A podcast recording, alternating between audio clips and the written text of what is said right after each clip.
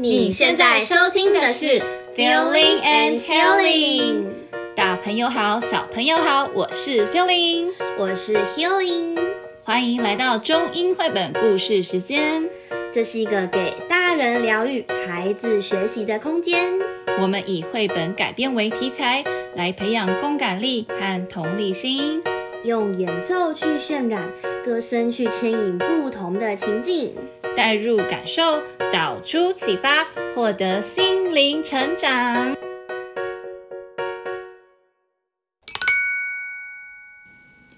今天要来分享一个许多小朋友都听过的故事哦，《狐狸与鸛》（The Fox and the Stork）。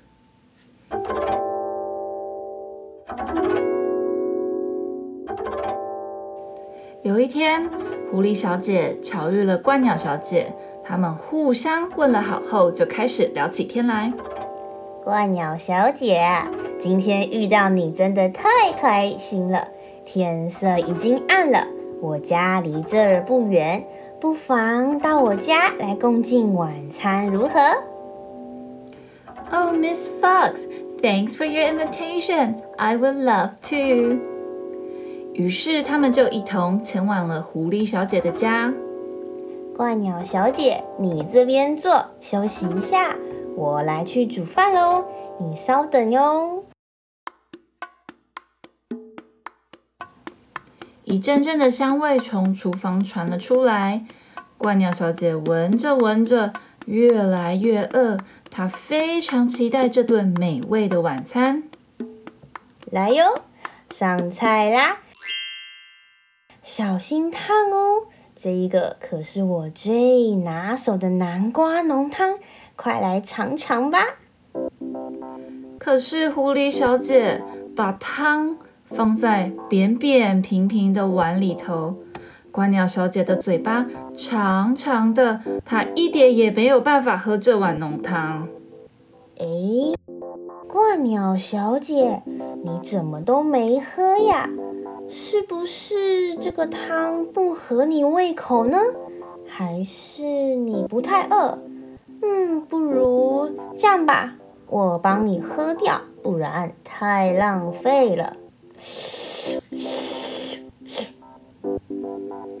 Oh, Miss Fox，啊，呃，嗯，OK，呃，Why don't you come to my house for breakfast tomorrow?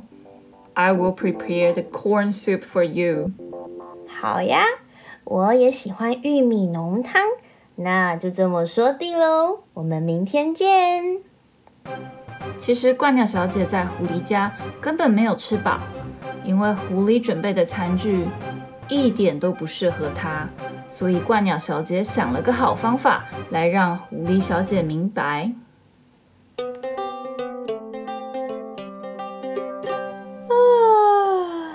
睡得真好，今天要来去冠鸟小姐家吃早餐了，我得赶快刷牙、洗脸、换衣服喽。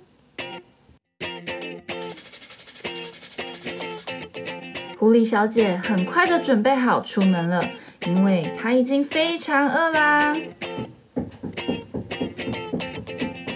哎呀，想到一早就有香喷喷的浓汤。真是幸福呀！哎，应该是这户吧？让我来敲敲门吧。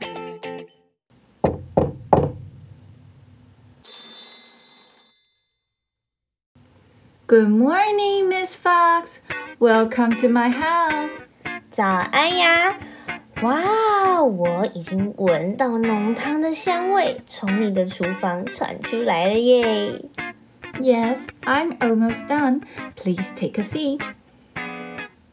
过了一会，怪鸟小姐端出了两杯散发着阵阵香味的浓汤。然而呀，装着汤的容器却是窄而长的杯子。这闻起来真好喝呀！但，哎，哎，这这怎么喝呀？哇，怪鸟小姐，你长长的嘴巴真好用啊，刚好很适合用这个容器喝耶。Oh, why aren't you drinking the soup? Ah, is it because you drank too much yesterday? Don't worry, I will finish your soup. 哎哎哎，我我的我的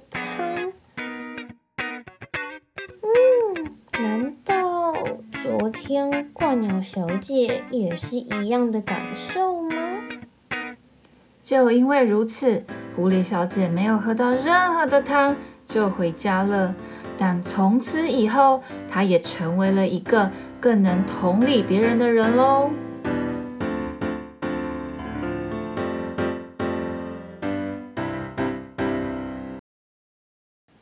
听完今天的故事，我们延伸出来的主题是同理。同理心其实呢，并非完全与生俱来的，它是需要透过模仿还有学习。而在和别人进行社交互动的时候，更需要去察觉别人的感受，才不会冒犯到别人。这也是同理心的发展基础。嗯，没错，同理心呢，它绝对是从生活经验中去发展出来的。那孩子呢，在四岁以前，他们生活中的各样事物，对他们来说都是很新很新的哦。因此，绝大多数的孩子都会把心思花在建立自己。与环境的关联上，嗯，这时候孩子他只在乎自己的感受，他还来不及去察觉别人的行为啊、想法。那在四岁这年的开始，孩子他也会越来越跟朋友互动啊，嗯、越来越喜欢玩在一起，呃，他们就会建立很好的一些互动啊，嗯、这些关系。嗯，那这个时期的孩子呢，他已经能够清楚的分辨出他人的情绪。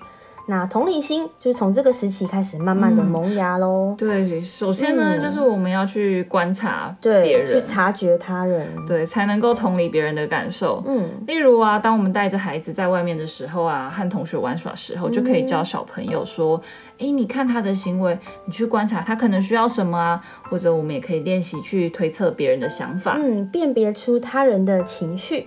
那当孩子察觉到别人之后呢，我们就可以引导他们对他人去付出关心，例如说给予同学小小的帮助啦，或是学习去赞美别人，在朋友难过的时候呢，去安慰他。是，同时我们观察到孩子的表现，适时的去给予一些具体的赞美，嗯、也能让孩子感受到被关心的感觉。那当孩子被称赞，他就会更有信心嘛。嗯、那也相信他自己能够为他人付出关爱。嗯。再来就是要练习角色转换，就是我们要能够站在别人的角度，才能够知道别人究竟在想什么，会做出什么样子的决定。换位思考这个能力的获得，哈，其实是非常的简单，嗯、可以让孩子们从游戏中去学会。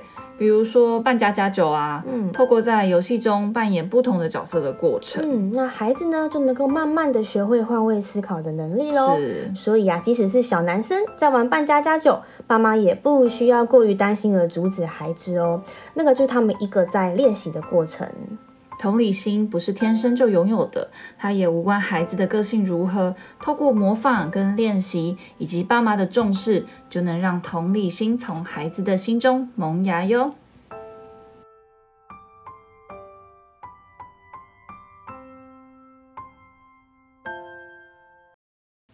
接下来，让我们用一首歌来结束我们这集 Podcast 吧。